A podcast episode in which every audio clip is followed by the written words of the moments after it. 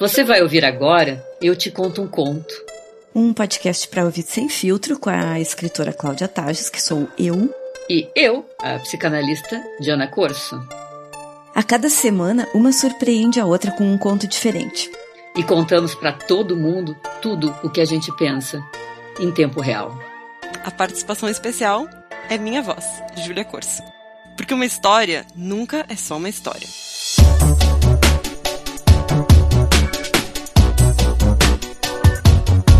Tem coisas que começam e terminam como se fosse um jogo. Eu acho que tu achou graça quando tu encontrou pela primeira vez o, o desenho do lado do teu. Tu achou que era um acaso, que era uma travessura. Na segunda vez que tu te deu conta que era intencional, então tu ficou olhando e, e tu voltou, parou para olhar e olhou e olhou, tudo com muito cuidado precisava muito cuidado.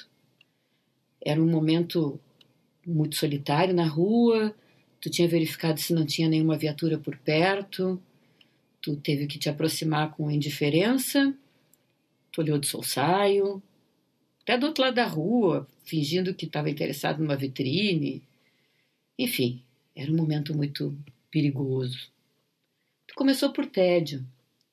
Não era um protesto contra um tempo que tinha toque de recolher, proibição de qualquer forma de expressão, paredes, muros, jornais, em qualquer lugar. Até o desenho de uma criança numa parede seria conspurcar a ordem das coisas. Nada podia se expressar, tudo era perigoso. Mas tu gostava de fazer desenhos com giz colorido. Achava o termo grafite assim meio metido a besta. Mas tu fazia teus desenhos. E aí tu depois voltava para visitar sorrateiramente teus desenhos, até aparecer o, o caminhão da limpeza, que aparecia muito rápido, assim que uma viatura das que circulavam loucamente constatava que uma parede havia sido violada. O medo já ocupava todos os espaços, por isso te divertia dominar o teu próprio medo todo o tempo que o desenho sobrevivia, e era muito pouco tempo, porque, como eu disse, as viaturas eram muito rápidas nas suas rondas, é como se aquele espaço de desenho configurasse um espaço de esperança dentro de ti mesmo. Tu via as pessoas que passavam fingindo apressadas e, e olhavam de solsaio aquele desenho, elas não se detiam, nunca, tá louco? Mas tu sabia que elas o viam. Em geral, teus desenhos não eram grande coisa, era só por prazer, tu não era um desenhista assim é, maravilhoso, um artista. Eram composições quase abstratas, um perfil de pássaro, duas figuras enlaçadas. Só uma vez tu teve coragem de escrever uma frase, uma única vez. A frase dizia: A mim também me dói. Essa a polícia apagou em tempo recorde quase não durou na parede. Quando um desenho apareceu do lado do teu, te deu medo, mais medo do que normalmente tinha. Alguém, como tu, estava se, se, se animando a divertir-se à beira do cárcere, como tu. Mas será que dois não era mais perigoso?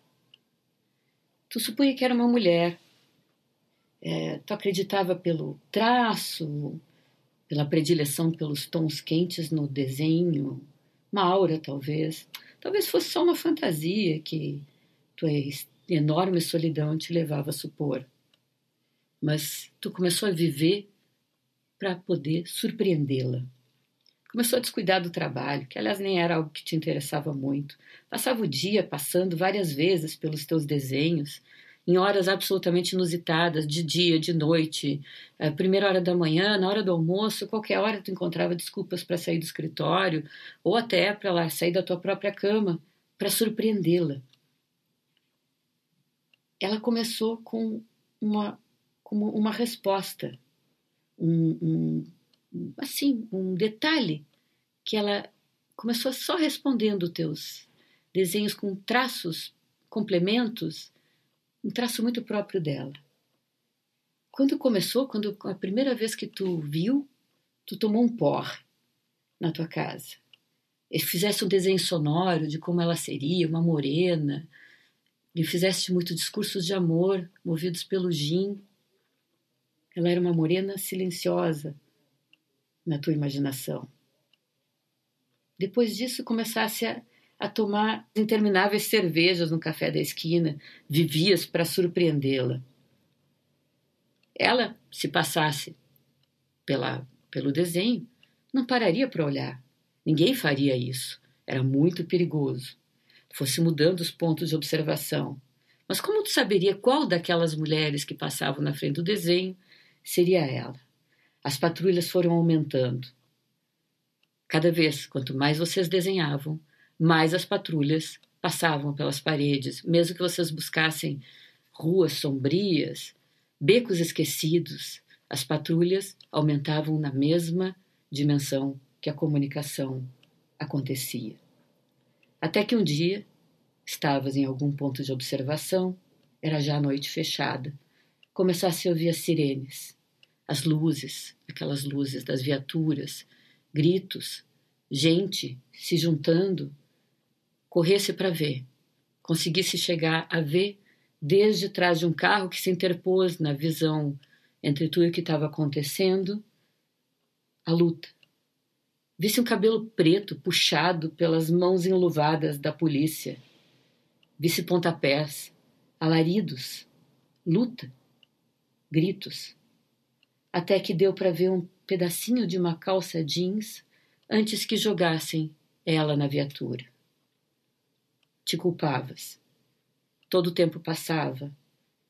Consideravas que aquilo havia acontecido com ela só porque tu começou a brincadeira, esquecendo que quem tinha começado era ela. Todo mundo sabia o que acontecia com os prisioneiros.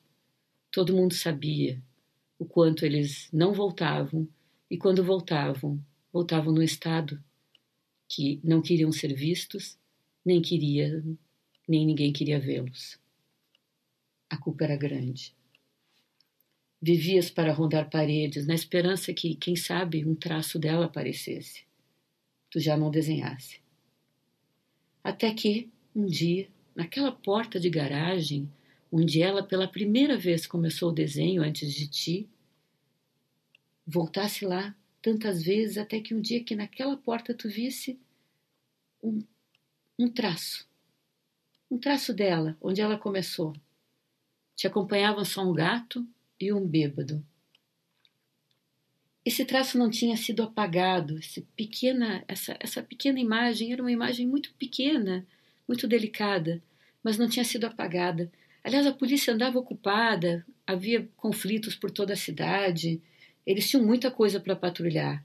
Então, de repente, aquele traço podia passar desapercebido até para diligentes, para as diligentes viaturas que enlouqueciam todo mundo que tentava se expressar. Era um dia que passasse lá às três da manhã. Havia um desenho, bem pequeno, muito pequeno. Dava para ver nesses traços um rosto tumefato, olhos pendentes, uma boca consumida por socos. O que, que tu poderia desenhar depois disso? Que mensagem teria sentido? Tu queria dizer adeus a ela, mas ao mesmo tempo queria pedir para continuar. Não sabias o que fazer. Dizer adeus era cruel. Pedir para continuar é pedir que ela continuasse correndo riscos? Mas nada disso era muito claro. Te recolhesse, onde ficasse até o teu fim, imaginando desenhos que fazias, imaginando respostas que ela faria, imaginando que que ela saía à noite para fazer outros desenhos e tu também. Então, Dona Cláudia Maria, primeiras impressões Toma teu tempo, respira, pensa. Uhum. uh, primeiras impressões. Uh, pode ser o que é e pode ser uma metáfora para um relacionamento também, né? Aquela coisa de cada dia uma tentativa, cada dia uma esperança e no final melhor abandonar tudo. ou pode ser uma situação de um, onde está se privado da da possibilidade de expressão e por covardia se abandona hum, o que você mesmo começou. Eu tive essas duas impressões, assim, e as duas eu acho muito tristes. E eu acho que o conto foi escrito por uma mulher, mas eu não conheço. Eu não autor, perguntei. Esse autor. Ah, me perguntou. Ah, a gente sempre faz a essa gente sempre faz. Mas eu vou te dizer assim, eu acho que houve uma enganação porque eu li o conto. Eu já tinha lido o conto durante a semana, quando o Diana Corso me passou, e eu reli ele hoje pela manhã pra estar tá com um fresquinho na minha cabeça. E são dois contos, o conto do livro e o conto contado pela Diana. Ele é os dois são maravilhosos e incríveis. Normalmente não fico dizendo isso, mas eu encorajo muito a pessoa que tá escutando a dar uma lida, porque são duas experiências bem diferentes, assim. Eu acho que uh, o conto, ele é mais um pouco diferente. A tua leitura, uh, Mami, deu uma aura de feminilidade para ele que ele talvez não tenha. Uma sutileza maior. Ele é um pouco mais bruto na contagem original. Não sei se tu ficou com essa impressão. É, ele é mais bruto e mais mágico porque eu não tenho essa capacidade narrativa da pessoa que escreveu, mas eu tive muita dificuldade é, de resumir ele para contar, porque a voz desse conto muda tantas vezes que a gente eh, tem dificuldade de saber quem é cada um dos personagens, assim como os desenhos se misturam. No conto, a voz dos dois personagens, do homem e da mulher, é, tu nunca sabe de quem tá falando de quem. E a, a, pontuação é pouca, então tu nunca sabe quem tá falando de quem. Uh, então, Exatamente. Cláudio, tu não conhece esse conto? Não conheço e eu achei que era uma voz só. Eu não percebi que tinha mudança de, de voz. É uma voz só, mas é, tu nunca sabe quem tá fazendo o ato do último desenho. É, uhum. é, eu tive que reler várias vezes e eu me confundo. Eu, eu cheguei a, a colocar sinais no conto de masculino e feminino para tentar saber quem estava fazendo o último gesto. Porque uhum. é, assim como ele, ele se, o casal se enlia nos desenhos, o casal se enlia na narrativa. Parece a voz que está contando é sempre a voz masculina. Uhum. Não, quem conta é uma voz, parece masculina, mas é uma voz de fora, porque os dois é uma voz de são fora. colocados como objeto. Tanto o homem Sim, que começou com os primeiros desenhos. Você passava lá a qualquer hora, Isso. o seu trabalho que já não lhe interessava. E também é, é, um casal, mas não sabe se ela se é ela mesmo, né? Ou é, a gente vê um cabelo um, preto, um cabelo preto e uma e um calça jeans. jeans. É. Pode ser, Pode ser um casal, casal é. homoafetivo e, uh, claro, eles mesmos não sabem. Pode ser que o outro supunha também que ele era uma mulher, pode ser, não sabemos. É engraçado, reproduz essas coisas de internet, né? De que as pessoas podem se apresentar uh, com o avatar que quiserem, no gênero que quiserem, né? Uhum, é, ou sim. nenhum gênero, não revelar. Uhum. Uh, esse conto chamado Grafite é do Cortázar. Ele foi publicado. Uhum. É, ah, assim, ela, ó, ela sorriu! Não, assim, ó, no início, quando tudo começou, eu pensei que era do Cortázar. Eu fui mudando de ideia ao longo do. Juro, porque ontem ainda uh, eu estava falando com uma pessoa sobre um conto Jura? do Cortázar e eu reconheci alguma coisa é, do conto que eu estava falando, mas assim, ó, uh, depois eu perdi totalmente o, a convicção. Incrível, não tinha porque... provas. É. não tinha provas, só nem convicção. O, eu, é incrível porque eu procurei um conto muito, muito pouco conhecido, porque se eu contasse qualquer dos contos clássicos dele, que eu amo de paixão, tu identificar no primeiro acorde, né?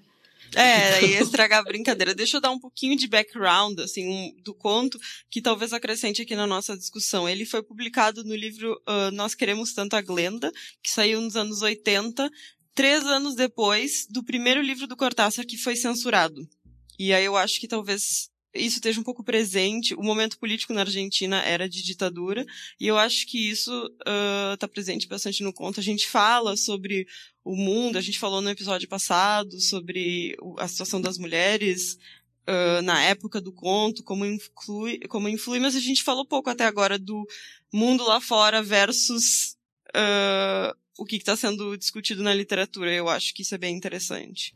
Na verdade, eu escolhi esse conto também em resposta ao nosso o conto anterior, que era um conto de desencontro amoroso de duas pessoas que estavam abraçadas dançando e, e absoluta e completamente desencontradas. Não que a gente escutasse a voz do homem no conto passado, se escutava a voz da mulher, mas era eh, ela testemunhava um, um, uma desconexão total. E aqui é, nós temos uma conexão total de duas pessoas que nunca se encontram e que se ligam por um traço, né? Porque eu queria contar que a gente se apaixona por um traço, um traço que faz parte da nossa fantasia, um traço que às vezes a pessoa tem e às vezes a pessoa não tem, às vezes a pessoa tem e não sabe que tem. Né? O, o Freud tem um, um, um, um texto clássico onde ele fala sobre quanto o amor é fetichista e ele fala de quanto um homem é, era apaixonado por um certo brilho no nariz que ele via nas, em algumas mulheres. Inclusive, ele era apaixonado pela palavra que eu não saberia reproduzir em espanhol, em, em, em alemão, desculpe, é, é, que, que, significava brilho no nariz. Então, alemão era... tem palavra para tudo, né? É, então, inclusive palavras compostas, né? Então, uh, é só eh, para a gente lembrar o quanto o amor uh, pode acontecer, ser sutil e se liga a partir de pequenos traços. Pode não ser uma história concluída como essa do, da, do, do conto, embora é, eles tenham se amado para sempre sem poder estar juntos. Aparentemente, eles viveram infelizes para sempre, mas talvez se amando para sempre. Então, é, isso, por isso, talvez eu, eu, fiquei com vontade de fazer um voto de esperança no amor e talvez um voto de esperança na resistência é, cultural contra a barbárie que nos ameaça cada dia mais é, nesse mundo que esqueceu o, o valor e o prazer da liberdade, né?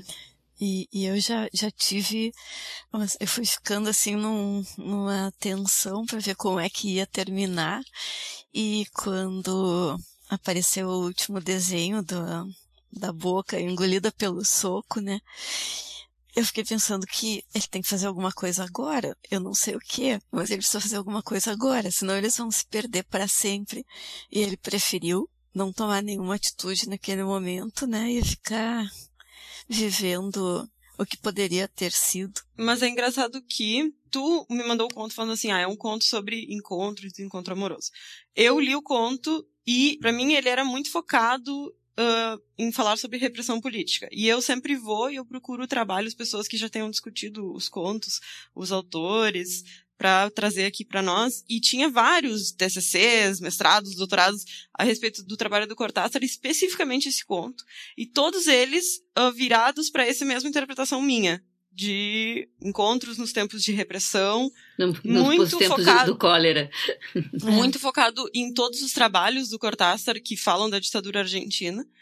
Mas, quando tu leu ele, tu pensou no amor. Aí eu pensei, será que é só ela? E a primeira. Bom, a primeira coisa que a Cláudia falou foi: uh, pode, podia ser. Podemos esquecer todo o contexto de fora e pensar que é uma metáfora para uma relação amorosa. É engraçado que vocês tiveram a mesma interpretação lendo. Claro que, como é tu que conta a história, tu pode ter guiado a mão um pouco, mas eu, eu guiei, vejo que vocês. Eu guiei, eu acho que eu guiei. eu acho que eu guiei. Mas eu, eu, confesso que eu achei ele extremamente covarde. É por eh, ter deixado ela sozinha depois que ela estava toda esbudegada. Por outro lado, eu pensei que eh, ele não, é, é, como ele se sentia tão culpado, ele não queria ser é, causador de mais perigos e sofrimentos para ela, né?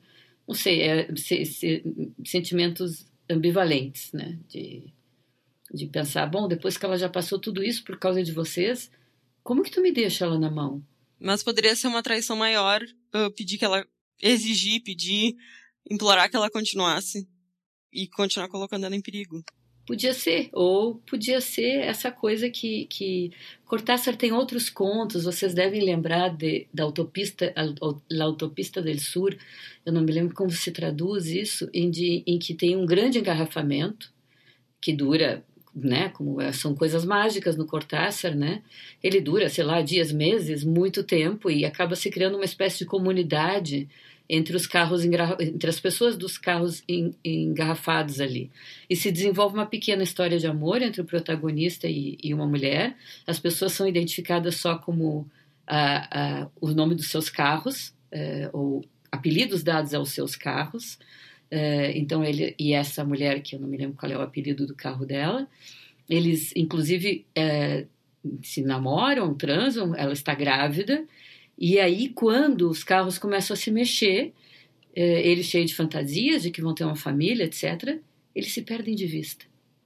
Puf. Então o Cortázar trabalha muito com essa com essa coisa do desaparecimento uh, amoroso. Né, do... Sim, tem sempre tem, né? Mesmo uh, tem tem o amor nos contos sempre, né? Como tema e ele poucas vezes se realiza, né? É verdade, é verdade. É muito verdade. E tem uma coisa muito paradoxal, porque eu sempre gostei muito de La Autopista del Sur e sempre fui muito triste com esse fim. É, mas uma das últimas coisas que o Cortázar escreveu é um longo livro que chama-se Os Autonautas da Cosmopista, que é um livro que ele escreve com a sua, uh, com a sua mulher, a Carol Dunlop, que também era escritora. A Carol estava com câncer terminal. Uh, eles dois morreram de câncer em espaço de tempo muito reduzido. E, e eles uh, fazem um projeto verdadeiro, que é ir para uma autopista, para uma estrada uh, francesa, e se determinam a passar durante essa, o X tempo, sei lá, um mês, nessa estrada, sem sair da estrada o tempo todo, se alimentando em lugares da estrada, fazendo tudo em lugares em, em, em, na estrada. Eles equiparam seu Fuca, que tinha um nome simpático, que agora também não lembro, é, eu acho que deve ser terrível quando as pessoas nos escutam, porque elas devem lembrar de todas essas coisas e, e elas têm vontade é, de nos gritar: esse é o nome do carro, esse é o nome do autor, esse é o nome do. Sim. e a gente aqui. E a gente aqui, principalmente eu com 60 anos saber. aqui, que trabalho por metáforas, assim, né? Já por, né, meu discurso se torna cada vez mais alusivo, mas é, como eu não sei nunca do que eu vou falar, não preparo essas referências também. É, mas enfim, ele, eu acho que ele voltou para a estrada com a Carol quando ele estava às vésperas de perdê-la para fazer talvez a negativa da, uhum. da, da autopista fazer... do Sul e desse conto. Fazer o, o, o final que, que, o, que o personagem não teve. Embora que ele estivesse na estrada, né? É, embora ele também estivesse perdendo a Carol, né? Exatamente. Embora eles não fossem ficar juntos também, porque a vida não tinha permitido. Mas eles ficaram, porque ele foi logo depois. At foi atrás dela logo depois. Ontem aconteceu uma coisa muito curiosa, assim. Eu ontem jantei com umas pessoas e a gente falou sobre um conto do Cortázar que muito me lembrou uh, a mesma sensação que eu tive agora ouvindo a Diana, um conto do, do Luiz Fernando Veríssimo, onde um, um sujeito fala pro outro que ele tem uma amiga chamada Chantal e uh, esse, esse cara fica louco, assim, como assim? Uma mulher chamada Chantal, ela deve ser maravilhosa. Ele se apaixona pelo nome da Chantal, passa um tempão tentando que o amigo apresente os dois, nunca dá certo. Daí, quando ele vai conhecer a Chantal, que eles marcam num restaurante, quando a Chantal tá entrando, o amigo fala: Ela chegou, a Chantal chegou. E aí ele levanta e vai embora, porque ele não tem coragem de conhecer a Chantal e perder a ilusão que ele fez sobre ela. E tanto quanto de ontem do Cortázar, quanto esse da Diana, de hoje me lembraram esse Veríssimo e a Chantal. É, uma versão mais uh, humorística desse desencontro amoroso. Mas da, e tu acha que existe esse elemento no, no conto do, do Cortázar? Porque a gente só pensou no medo até agora. A gente só pensou que eles não se conheceram porque o mundo, o político impediu eles, mas tu acha que tinha também um certa, uma certa vontade de que a mulher dos grafites, ou enfim, a pessoa dos grafites, continuasse misteriosa e porque ela era melhor na cabeça?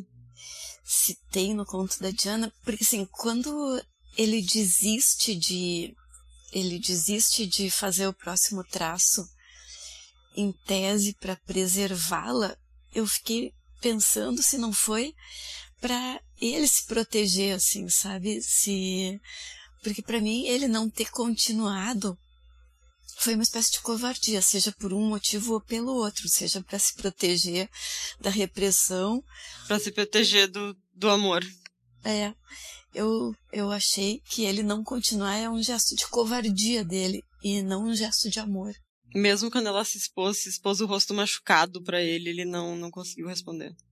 Eu, eu na verdade, tô, tô acostumada com na minha clínica, né, com pessoas que que preferem amar uma uma fantasia, às vezes pela vida inteira, de alguém, um namorado que tiveram fugaz, ou namorada que tiveram fugaz, ou que o que quiseram ter, ou de uma relação que não aconteceu, do que de fato enfrentar todas as desilusões que envolvem conhecer a pessoa real, que nunca é quem se fantasiou.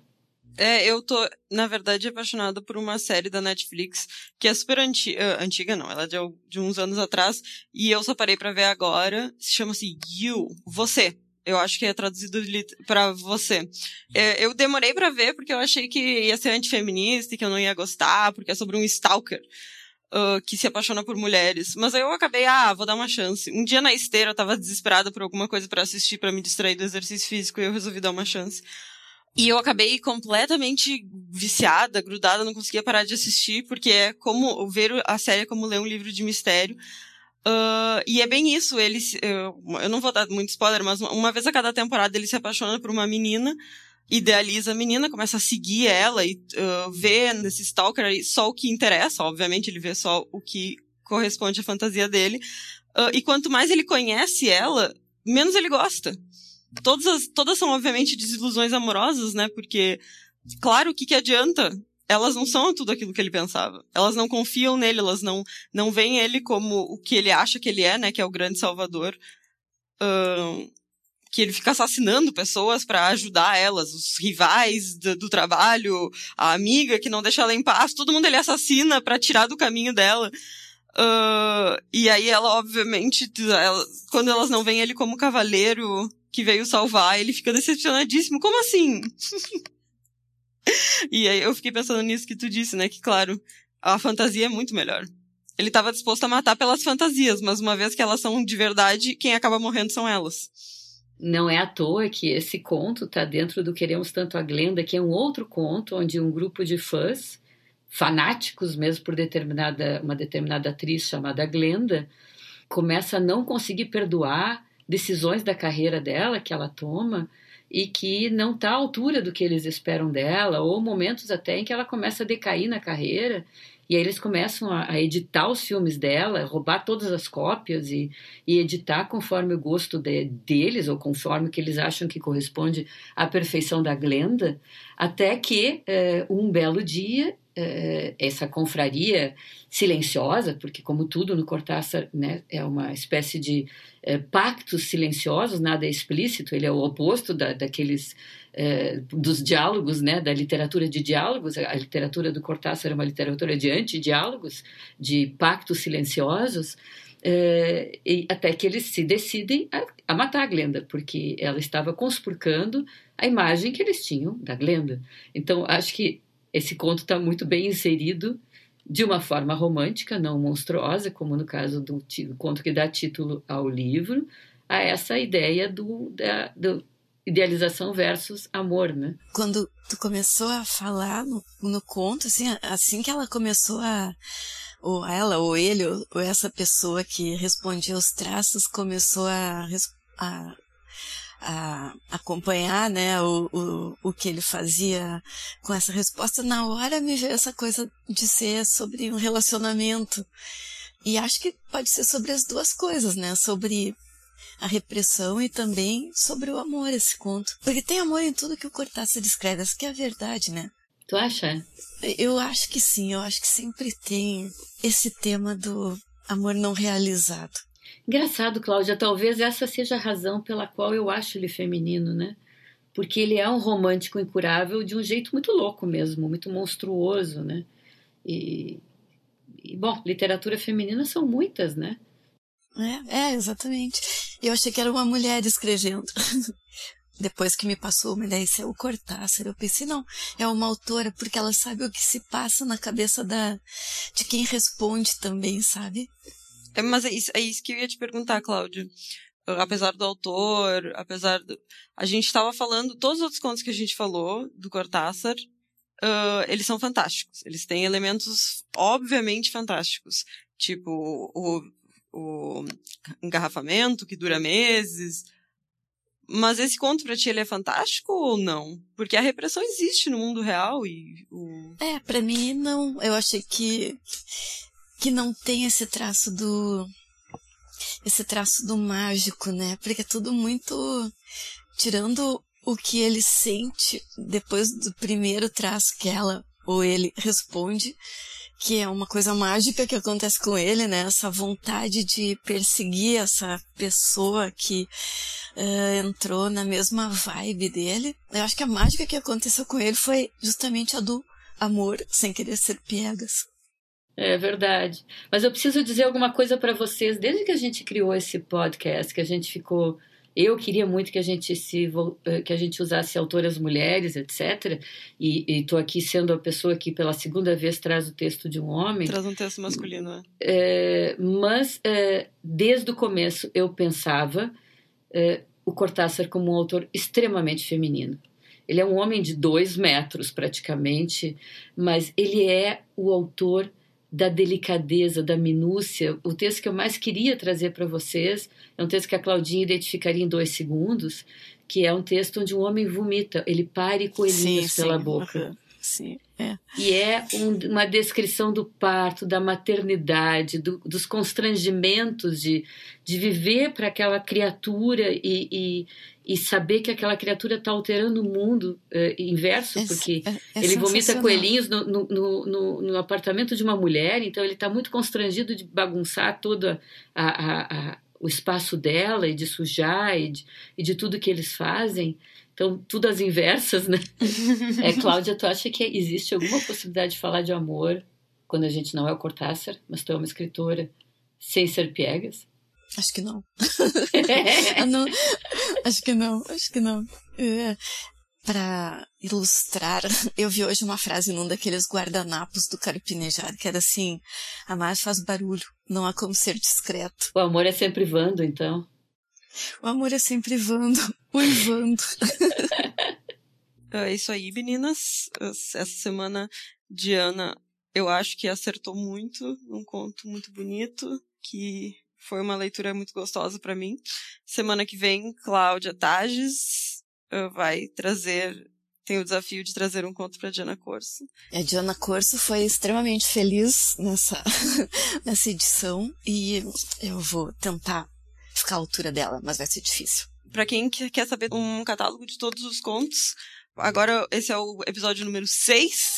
Depois que foi lançado o episódio número 5, eu coloquei ali no meu Instagram, arroba ImperatrizJuque, um spoiler com todos os contos que a gente já leu até agora e fontes. Estamos aceitando sugestões de contos também. Podem me mandar secretamente. Pessoal, até a próxima. Uh, na próxima vocês vão ter o prazer de escutar a melhor narradora entre nós, que é Cláudia ah. contando um conto para Diana Corso. Até a próxima. É, até a próxima. E eu acho que vocês escutaram a melhor narradora de todos os tempos, Diana Corso.